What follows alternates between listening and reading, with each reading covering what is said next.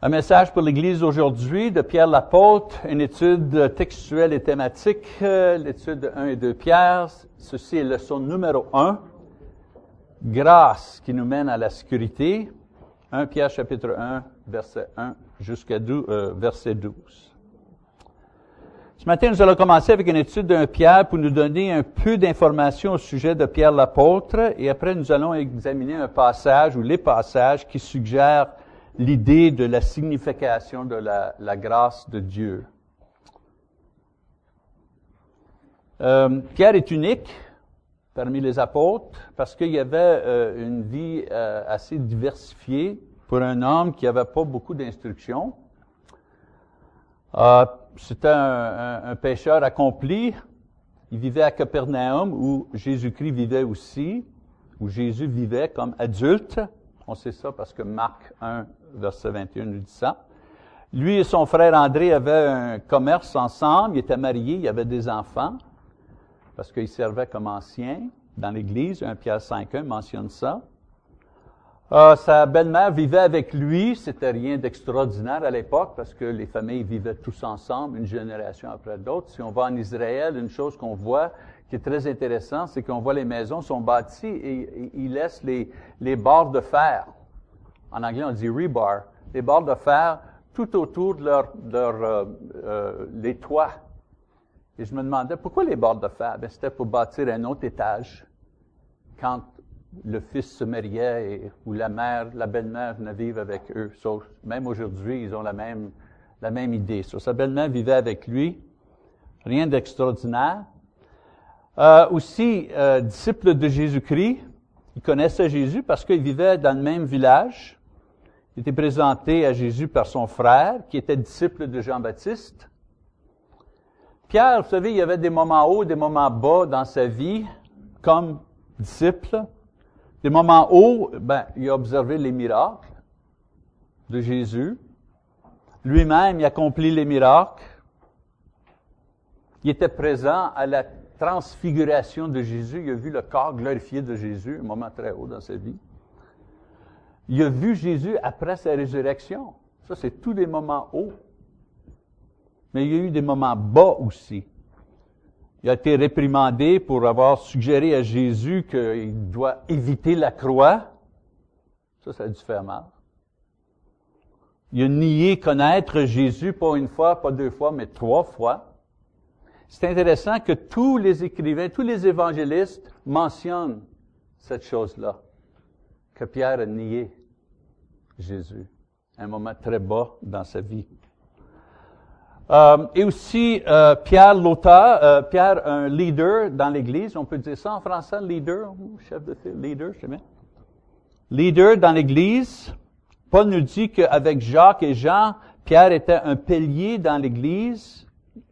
Euh, à Jérusalem. C'était le premier à prêcher l'Évangile, acte 2, à, à, des gens, même parmi les gens, il y en avait qui étaient coupables d'avoir crucifié Jésus. Et Pierre a eu le privilège de prêcher l'Évangile à ces gens-là.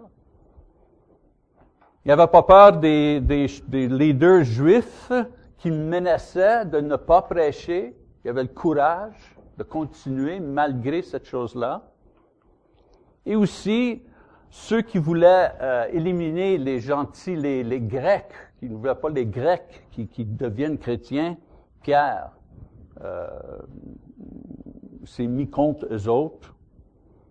Il a pris la cause des Grecs, des gentils, pour que tout le monde ait l'opportunité de entendre l'Évangile. Et on a aussi Pierre l'auteur.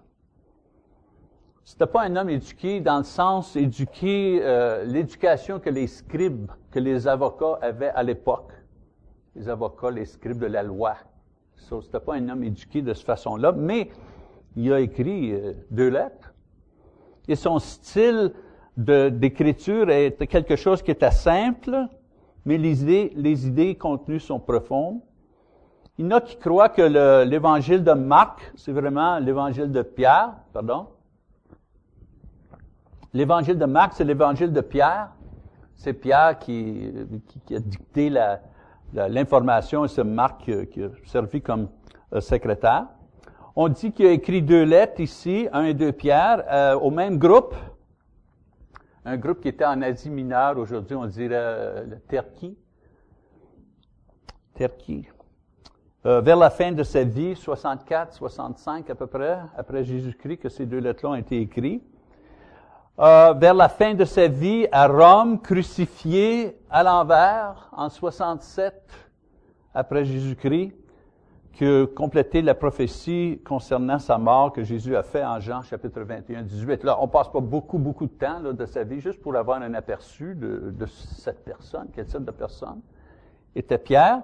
C'est intéressant qu'il y en a beaucoup qui étudient le livre de Romains ou le livre de Galates, les épîtres de Paul, pour apprendre de nouveau euh, et approfondir la connaissance au sujet de la grâce de Dieu, la miséricorde de Dieu. Et c'est bien parce que dans ces deux lettres-là, dans Romains et dans Galates, on a la théorie et les bénéfices de la grâce de Dieu. Et c'est très bien expliqué dans le livre de Romains et dans le livre, euh, dans l'épître aux Galates. Mais c'est dans les lettres de Pierre, de sa première lettre surtout, qu'on voit ce que la grâce produit dans la vie d'une personne. C'est pas la même chose. Dans ces deux autres lettres-là, on a la théorie. Mais dans la lettre de Pierre, on a l'actualité. Comment la grâce de Dieu affecte un individu? Quelle différence que ça fait dans la vie d'un chrétien quand cette personne-là est touchée par la grâce. Et c'est pour cette raison-là qu'on étudie ces deux euh, premières lettres. Parce que si on comprend comment la grâce de Dieu peut effectuer un changement dans la vie de Pierre, peut-être on peut savoir comment la grâce de Dieu peut effectuer un changement dans notre propre vie comme chrétien aujourd'hui.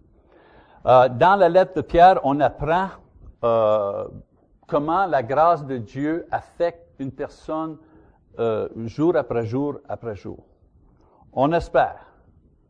On espère qu'à la fin de notre journée aujourd'hui, nous allons avoir une plus grande compréhension, non seulement ce que la grâce veut dire, vous savez, une faveur pas méritée, mais ce que la grâce de Dieu fait concrètement. Mais avant qu'on fasse ceci, on doit premièrement dealer avec, je dis dealer, je me sers souvent de ce mot-là, dealer, traiter, annonce, euh, euh, euh, traiter des problèmes que les gens ont avec le sujet de la grâce. Autrement dit, avant d'étudier ce que Pierre dit, c'est quoi la grâce, comment que la grâce de Dieu affecte un individu, on doit premièrement regarder ce que la grâce n'est pas, les erreurs. So, avant qu'on étudie la bonne doctrine, euh, nous allons voir la mauvaise doctrine au sujet de la grâce, parce que ça a causé beaucoup de problèmes, beaucoup de, vous savez, confusion. Quand on mentionne le mot grâce, grâce de Dieu, euh, ça donne différentes idées à différentes personnes, mais ce pas des idées qui sont toujours bibliques. C'est ça le point que je veux faire. Donc, ce que la grâce n'est pas, la grâce n'est pas le libéralisme. Il y en a qui pensent que la grâce veut dire que tu peux faire ce que tu veux parce que vu que tu es une personne qui est sauvée, Dieu ne permet pas que tu seras perdu. Pourquoi? Ben, tu sous la grâce. Tu sous la grâce. Tu peux faire ce que tu veux. Tu es sous la grâce. Remarque, c'est pas biblique cette idée-là. Parce que Paul nous dit en Romains chapitre 6, verset 1, demeurions-nous dans le péché afin que la grâce abondit? Paul nous dit que la grâce, c'est pas une excuse pour continuer dans le péché sans culpabilité et sans conséquence. Ceux qui sont sous la grâce ne sont pas libres à continuer dans le péché parce que la Bible dit que le salaire du péché, c'est la mort. Donc, la grâce n'est pas le libéralisme. La grâce n'est pas la permissivité non plus. Il y a d'autres qui croient que la grâce, ce que ça veut dire, c'est que quand ça vient à toi, Dieu n'est pas intéressé au péché que tu fais il est aveugle à tes péchés parce que tu es sous la grâce. En autrement, dit, la grâce rend Dieu, euh, fait de Dieu un grand papa. Vous savez, il y a quelqu'un qui a dit des grands-pères. Des grands-pères sont là pour permettre les choses que les pères ne permettent pas. Right? Est-ce qu'il y a des grands-parents parmi nous? OK. vous, savez, vous savez ce que je veux dire. Les grands-pères, les, petits viennent chez nous, puis c'est le souper, puis Tati, puis ma femme, mon épouse et les autres, euh, mes garçons sont là euh, dans le préparatif, puis grand-papa est dans le salon, puis il dit, viens, viens, viens prendre du Coca-Cola avant, avant le souper. Juste une petite gorgée de café, tu sais. Et ma fille dit, papa, qu'est-ce que tu fais là? Non. C'est ça. mais il y a des gens qui pensent que Dieu, là, c'est comme un grand-papa. Il est indulgent. Tu sais. Un petit péché là, un petit péché ici. Bah, c'est pas grave. Permissivité. Ils pensent que c'est ça. Eh bien, la grâce ne veut pas dire que Dieu ignore ou, ou oublie le péché. Pas un seul péché. Dieu haït le péché. Tout péché. La grâce n'est pas la mondanité. Il y a des gens qui pensent que la grâce, c'est une permission spéciale qu'ils ont de Dieu de demeurer euh, mondain. Pour ces gens-là, la grâce euh, euh, veut dire qu'ils s'en vont au ciel. Donc, en attendant, ils peuvent juste faire partie du monde jusqu'à temps que c'est le temps de partir. Ils sont baptisés et puis là, ils sont juste en attente. Pas d'effort à une vie sainte, pas d'effort à une, croissance spirituelle, pas d'effort à, bâtir le royaume de Dieu. C'est des gens qui font juste, tu sais, ils vont à l'église de temps en temps, juste assez pour pas qu'on on ôte notre nom dans le directory. Juste assez. Pour pas perdre notre carte de membre. Mais la Bible indique que ceux qui sont sauvés par la grâce sont transformés par la grâce. Paul nous dit que les chrétiens produisent du fruit spirituel, l'amour, la joie, la patience, euh, la fidélité. Et quand je dis la fidélité, fidélité au Seigneur, fidélité aux paroles, fidélité à l'Assemblée. Et le contrôle de soi, toutes ces choses-là. Une personne touchée par la grâce de Dieu, il y a un changement. Grâce nous excuse pas de vivre une vie sainte et pure et fructueuse et fidèle. C'est la grâce qui permet ces choses-là, pas qui excuse ces choses-là. Finalement, la chose la plus dangereuse, la grâce ne veut pas dire la préméditation. La pire péché, la pire, vous savez, euh, erreur, au sujet de la grâce, c'est que tu peux faire ce que tu veux et au moment donné, tu peux te servir de la grâce pour couvrir tous tes problèmes. C'est un jeu très dangereux dans le monde spirituel, c'est de présumer sur la grâce de Dieu. En autre mot, penser qu'on peut pécher maintenant, avoir notre plaisir maintenant, mais parce qu'on est sous la grâce de Dieu, à un moment donné, on peut tout mettre ça de côté, puis bon, être, on va être correct. Mais la grâce n'est pas quelque chose qu'on sert pour avoir du plaisir dans le péché. Quand on fait ceci, on ne réalise pas que l'effet final de, de, sorte de, de, de vie, sorte d'idéologie, c'est que ça endurcit notre cœur et endurcit notre conscience au point qu'on on, ne peut plus se répandre, repentir parce qu'on ne sait plus comment se repentir. C'est quoi que l'écrivain de Hébreu dit en Hébreu 6, 6? Il est impossible de les ramener à une nouvelle repentance. Donc, le libéralisme, la, la permissivité, la mondanité, la préméditation, voici quelques erreurs au sujet de la grâce. Là qu'on a vu quelques erreurs, regardons maintenant un Pierre pour voir ce que Pierre dit au sujet de la grâce. On commence 1 Pierre chapitre 1 verset 1. Pierre, apôtre de Jésus-Christ, aux élus qui sont étrangers dans la dispersion, au pont, en Galatie, en Cappadoce, en Asie et en Bithynie. Voilà, Pierre se présente au début. À l'époque, hein, euh, c'était à l'envers. Aujourd'hui, on dit, cher euh, euh, José, euh, ça va bien, on était à Genève, blablabla, bla, bla, on a eu du plaisir de rencontrer les frères et les sœurs. Michel. Mais à cette époque, c'était à l'envers. C'était Michel ici, blablabla, blablabla, blablabla, bla. Salut à toi, José. So, c'est ça que Pierre fait ici. Euh, il, se présente et garde ses salutations pour la fin. Euh, au début, il, se, il établit tout de suite sa crédibilité et son autorité, non comme n'importe quel messager, apôtre, mais un apôtre qui été choisi par Jésus-Christ lui-même.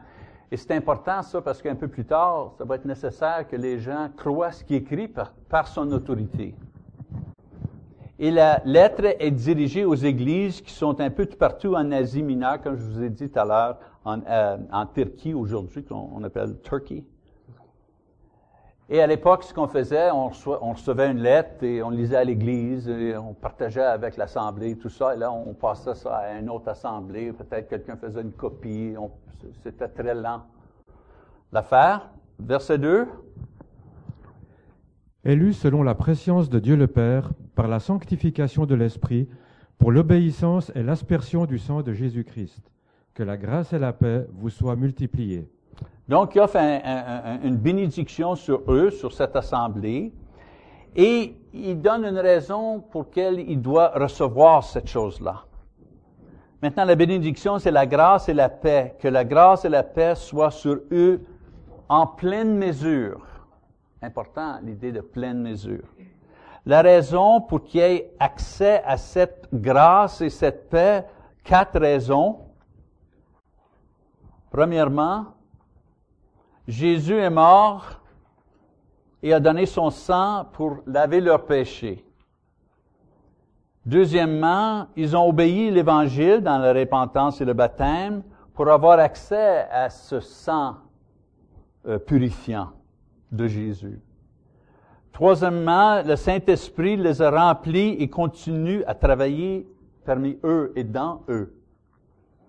Quatrièmement, Dieu savait dès le début du temps que tous ceux qui accepteraient le Christ auraient la bénédiction de la grâce et la paix. Intéressant qu'il fait une similarité de la mort du Christ et l'aspersion du sang.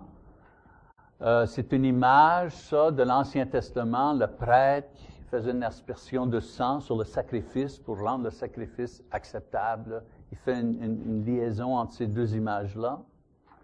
Et il prie que les bénédictions de grâce et paix le résultat de leur salut à travers le Christ qui a été connu et promis par Dieu arrivera à leur donner l'expérience que la grâce et la paix donnent à tous ceux qui reçoivent cette chose-là. Dans les prochains versets, il va expliquer une de les joies et significations de cette grâce qu'il qu qu souhaite pour eux, qu'il qu veut qu'ils reçoivent. Et ça, c'est la sécurité ou euh, l'espoir.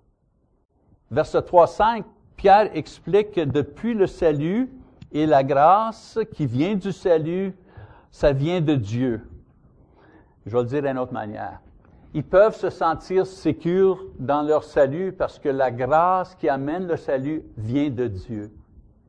Okay? Donc on lit en verset 3. Béni soit le Dieu et Père de notre Seigneur Jésus-Christ, qui, selon sa grande miséricorde, nous a régénérés par la résurrection de Jésus-Christ d'entre les morts pour une espérance vivante. So, c'était le plan de Dieu de nous sauver à travers la mort et la résurrection de Jésus. C'est à son plan, ça. Donc, le salut et la grâce qui vient avec le salut, ce n'est pas une invention humaine. C'est ça le point. C'est pas une théorie humaine, c'est pas une théorie philosophique. C'est quelque chose qui vient de Dieu. C'est le plan de Dieu. C'est pas une affaire de l'Église du Christ. C'est pas l'Église du Christ qui a inventé cette chose. Cette chose-là vient de Dieu. Très important de réaliser cette chose-là. Versets 4 et 5. Pour un héritage qui ne peut ni se corrompre, ni se souiller, ni se flétrir, et qui vous est réservé dans les cieux, à vous qui êtes, qui êtes gardés en la puissance de Dieu, par la foi pour le salut prêt à être révélé dans les derniers temps. Mhm. Parce que cette chose-là vient de Dieu, c'est quelque chose qui a du pouvoir. Et c'est quelque chose qui est sûr, sûr et certain. L'héritage, c'est quoi l'héritage de notre salut? Ben, l'héritage de notre salut, c'est le corps glorifié que nous allons avoir et la vie éternelle qui va être permis par ce corps glorifié. Ce don qui est donné à travers la grâce est sûr. Il ne sera pas détruit. Pas comme l'héritage matériel. L'héritage matériel, c'est dans ce monde ce que mon père m'a laissé, ce que moi je vais laisser à mes enfants, etc., euh, etc. Ça, c'est l'héritage matériel. Peu importe ce qu'on a comme héritage matériel, ça va être détruit un jour. Pierre dit, mais l'héritage que nous avons reçu de Dieu, ça, il n'y a pas de destruction. Faut pas avoir, faut pas avoir peur. Et ça va être révélé à la résurrection quand Jésus va venir. Pareil comme euh, mes enfants, moi, Lise, mon épouse et moi, on a un, un, testament, c'est ça. On a un testament. Et dans ça, on a quatre enfants, et comme tout parent, vous savez, on veut que ça soit partagé également. Ben, Julia va avoir la bague de mariée à maman, Paul va avoir la bague de mariée à papa. En tout cas, on veut faire les choses, vous savez. Et les enfants, ben, ils n'ont pas tout à fait une idée qu'est-ce qu'il y a dans le testament. On veut pas qu'ils nous pressent trop trop, vous savez, je veux dire.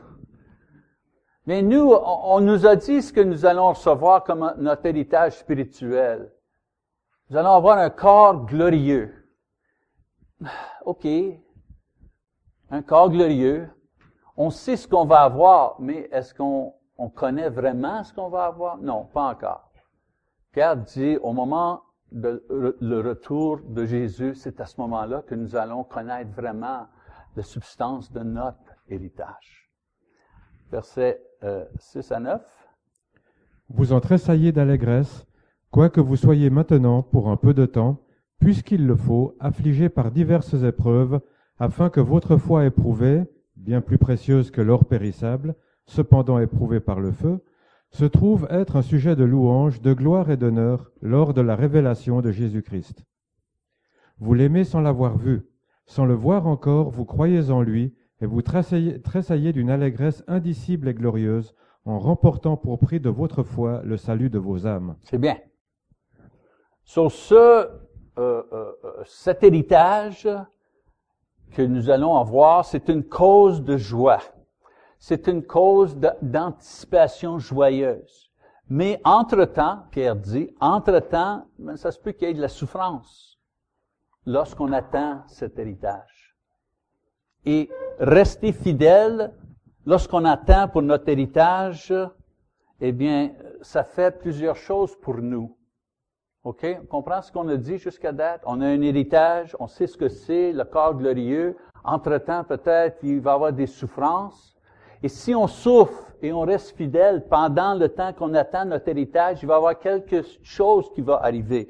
Premièrement, ça va confirmer qu'on a une foi authentique.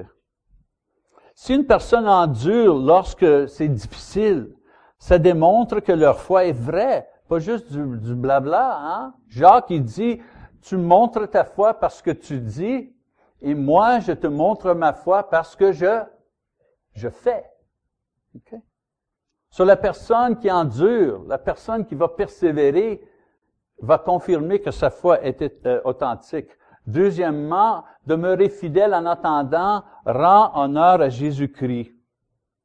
Votre souffrance, votre patience, c'est une démonstration d'amour et de loyauté au Seigneur. Et ça lui rend un vrai euh, culte, un vrai, un vrai honneur comme notre Seigneur. Comme Paul dit en Romains 12, 1, on est des sacrifices vivants. Quand il dit sacrifice vivant, j'ai jamais l'idée party, having fun, vous savez, pique-nique. C'est pas ça que je pense quand je pense sacrifice vivant. Je pense que dans ma vie, il va y avoir des sacrifices. Mais s'il y a des sacrifices dans ma vie au nom de Jésus, je rends honneur à Jésus. C'est pas ça que je veux faire comme chrétien. Troisièmement, ça produit de la joie et de l'amour. C'est donc à l'envers la vie chrétienne. Vraiment, c'est à l'envers. Jésus nous a dit, heureux ceux qui sont persécutés à cause de la justice, car le royaume des cieux est à eux. Matthieu 5, verset 10. Imagine, quand on souffre pour la justice au nom du Seigneur, ça produit de la joie. Je dis, c'est à l'envers. Dans le monde, quand on souffre, ça produit pas la joie. Quand la souffrance est finie, là, on a la joie. Ah, c'est fini. Finalement, on peut continuer. Mais les chrétiens qui souffrent parce qu'ils sont croyants, pendant leur souffrance, ils ont de la joie. Pourquoi? Parce qu'ils font quelque chose de vrai pour leur foi. Il dit à Dieu, je t'aime. Comment qu'on peut aimer Dieu? Je sais comment aimer ma femme. Ces temps-ci, je l'amène dans le bas de la ville à Genève et j'y achète des souliers très chers. C'est comme ça que je montre que j'aime ma femme ces temps-ci, en vacances. Mais comment que je montre que j'aime Dieu? Eh bien, je continue, je persévère dans la difficulté à cause de ma foi, avec joie, avec fidélité, avec persévérance. Quatrièmement, ça garantit notre salut. Une foi éprouvée nous donne un espoir sûr de notre salut et un espoir sûr de notre salut produit la paix et la joie dans nos cœurs. Donc Pierre dit à ses lecteurs que la grâce veut dire qu'on se sent sûr de notre salut, même s'il y a des temps quand notre foi est mise à l'épreuve. Continuer dans cette foi-là va renforcer notre espoir et va augmenter notre joie. La chose difficile dans le christianisme, c'est que ça marche, ça marche pas comme les choses marchent dans le monde. Les règles de vie dans le royaume de Dieu, c'est pas les règles de vie dans le monde. Et souvent, comme chrétiens, on attend toujours à, mettre les règles de vie qui viennent du monde et on essaie d'appliquer ça au royaume, puis ça marche pas. Ben non, ça marche pas. Tout est à l'envers dans le royaume. Ceux qui souffrent sont joyeux. Dans le monde, ceux qui sont heureux sont ceux qui souffrent pas. C'est pour ça qu'on est disappointé. On continue. Les prophètes qui ont prophétisé au sujet de la grâce qui vous était destinée ont fait de ce salut l'objet de leurs recherches et de leurs investigations. Ils se sont appliqués à découvrir à quelle époque et à quelles circonstances se rapportaient les indications de l'Esprit de Christ qui était en eux et qui d'avance attestait les souffrances de Christ et la gloire qui s'en suivrait. Il leur fut révélé que ce n'était pas pour eux-mêmes, mais pour vous qu'ils étaient ministres de ces choses. Maintenant, elles vous ont été annoncées par ceux qui vous ont prêché l'Évangile par le Saint-Esprit envoyé du ciel, et les anges désirent y plonger leur regard. dans les derniers deux versets de cette section, Pierre compare deux groupes pour leur montrer comment que, que eux, ces lecteurs, comment secures qu'ils sont euh, dans euh, leur salut il leur dit que les prophètes, eux, parlaient de Dieu même, ont fait des miracles, ont donné des conseils à des rois. Il y en a beaucoup parmi eux, les prophètes, qui ont sauvé la nation d'Israël parfois. Et il parle des anges, les anges, des, êtres euh, euh, glorieux qui, euh, qui existent au trône de Dieu, devant le trône de Dieu. il mentionne ces deux groupes-là. Mais il dit, ces deux groupes-là n'ont pas reçu la révélation au sujet de le plan de Dieu pour sauver l'homme à travers Jésus-Christ et donner des corps glorieux qui leur permettraient de vivre éternellement avec le Christ. Eux autres, les chrétiens, à qui Pierre écrit, eux autres, ils connaissent le plan. Eux autres, ils ont l'information sur le plan. Mais les anges, eux autres, il n'y avait pas cette information-là. Ils sont, déjà dans le domaine, dans, dans, dimension spirituelle. Ils sont déjà dans la dimension spirituelle, mais ils n'avaient pas connaissance du plan de Dieu. Et les prophètes qui faisaient des miracles et qui parlaient de Dieu même directement, il n'y avait pas les détails de ce plan-là. Et même si c'était des serviteurs puissants qu'ils ont cherché pour les réponses, la seule chose qui savait ces deux groupes-là, c'était que le plan était là pour servir un peuple dans le futur. C'est nous. C'est nous ce peuple-là. Les prophètes et les anges servaient pour nous. Donc, la grâce de Dieu, c'est pas une arrière-pensée, ça. C'est quelque chose qui a été planifié et qui était passé génération après génération jusqu'au moment que Dieu a dévoilé le plan au monde à travers Jésus-Christ et donné ce plan et les détails de ce plan à les croyants, aux croyants. C'est nous, ça. Donc, Pierre commence son épître en expliquant que la grâce de Dieu, c'est quelque chose qui est sûr.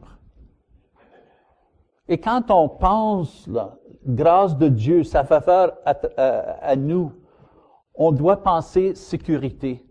Parce que la grâce nous donne, la grâce de Dieu nous donne, nous amène à la sécurité. Pourquoi? Parce que elle vient de Dieu.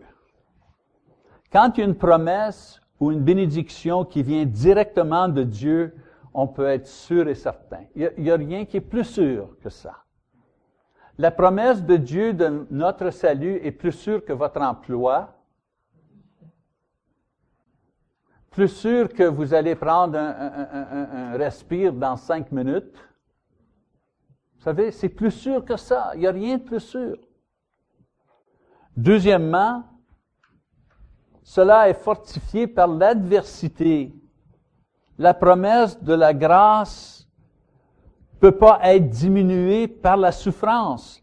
Le plus qu'on lutte dans ce monde et on reste fidèle, le plus que cette grâce-là produit de la joie, de l'espoir et de la sécurité dans notre cœur.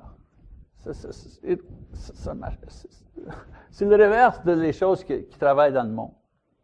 Regarde ce qui s'est passé. Je veux pas même touché à ça beaucoup, là, mais cette semaine en France. Là. Regarde le monde. C'est intéressant que personne va à l'église, right? Personne va à l'église, là, ou presque personne va à l'église, là. Hein? C'est un monde pas trop chrétien, je ne veux pas faire un jugement général, mais... Mais après l'attaque, c'est quoi qui se passait? C'est quoi qui mettait au, pied de la tour Eiffel, Eiffel? Tower? C'est quoi qui mettait? Des prières. C'était des prières qu'il faisait. Hmm. Le monde sait ici qu'il y a un Dieu. Ils savent. Mais quand il y a de l'adversité dans leur vie, les non-croyants, eux, ne savent pas quoi faire. Ils, se jettent partout. Nous, on sait quoi faire. Quelqu'un m'a dit à moi, ah bien, puis si ça vient euh, aux États-Unis, vous êtes sûr, vous, vous avez, euh, vous savez, euh, une armée et tout ça, là. Mais tout à coup, qu'il y, a des attaques à Oklahoma, dans la ville, c'est quoi que vous allez faire? Mais moi, je, dis, ben, je vais faire ce que je fais toujours. Je prêche l'Évangile, j'enseigne la Bible, je, rends honneur à Dieu, je vis ma vie euh, la meilleure que je peux comme serviteur de Jésus-Christ. Ma vie change pas. Le but de ma vie change pas. Le quotidien de ma vie change pas. Ce qui change, c'est les circonstances. Là, ça va être peut-être plus difficile à prêcher l'Évangile. Ça va être plus difficile à, à avoir une assemblée. Mais ce que je fais et ce que je vise, ça change pas. Pourquoi? Parce que j'ai la promesse de Dieu.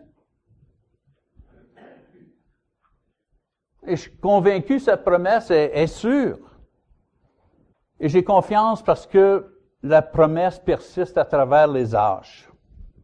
Les anges, les prophètes ont parlé et travaillé pour passer cette chose-là de génération en génération. nous aujourd'hui, on reçoit cette promesse, cette grâce de Dieu en nous pardonnant, en nous donnant la vie éternelle. Cette promesse-là est aussi fraîche, est aussi belle, est aussi bonne, est aussi motivante qu'elle était il y a 4000 ans. Le croyant aujourd'hui aime Dieu autant que le croyant aimait Dieu il y a 2000 ans, 3000 ans, 4000 ans, 5000 ans. La grâce nous amène à la sécurité. La sécurité dans l'idée que le désir et le pouvoir de Dieu pour remplir ses promesses, pour exaucer ses promesses pour nous bénir maintenant et pour nous sauver éternellement. C'est bien sûr, il y a des fois qu'on doute, des fois qu'on a peur du passé ou on a peur du futur. Mais la grâce de Dieu a éliminé le passé avec le sang de Jésus et nous a garanti le futur avec sa résurrection. Une personne dit, comment que je peux vivre dans le maintenant? On attend toujours dire ça. Live for today en anglais. Il faut vivre dans le jour même. Comment qu'on peut vivre dans le jour même? Eh bien, on peut vivre dans le jour même parce que tous les jours dans le passé ont été, tous les péchés, les fautes, les erreurs, toutes les niaiseries qu'on a faites dans le passé, éliminés par le sang de Jésus. Et comment que je peux vivre aujourd'hui? Bien, quand je garde en avant, mon futur est garanti. Moi, je sais où ce que je m'en vais. Donc, je peux vivre aujourd'hui, dans les circonstances où que je me trouve aujourd'hui, dans la plénitude, dans la pauvreté, dans la guerre, dans la paix, je peux vivre aujourd'hui. Pourquoi? Parce que la grâce de Dieu me donne la sécurité de vivre seulement une journée à la fois.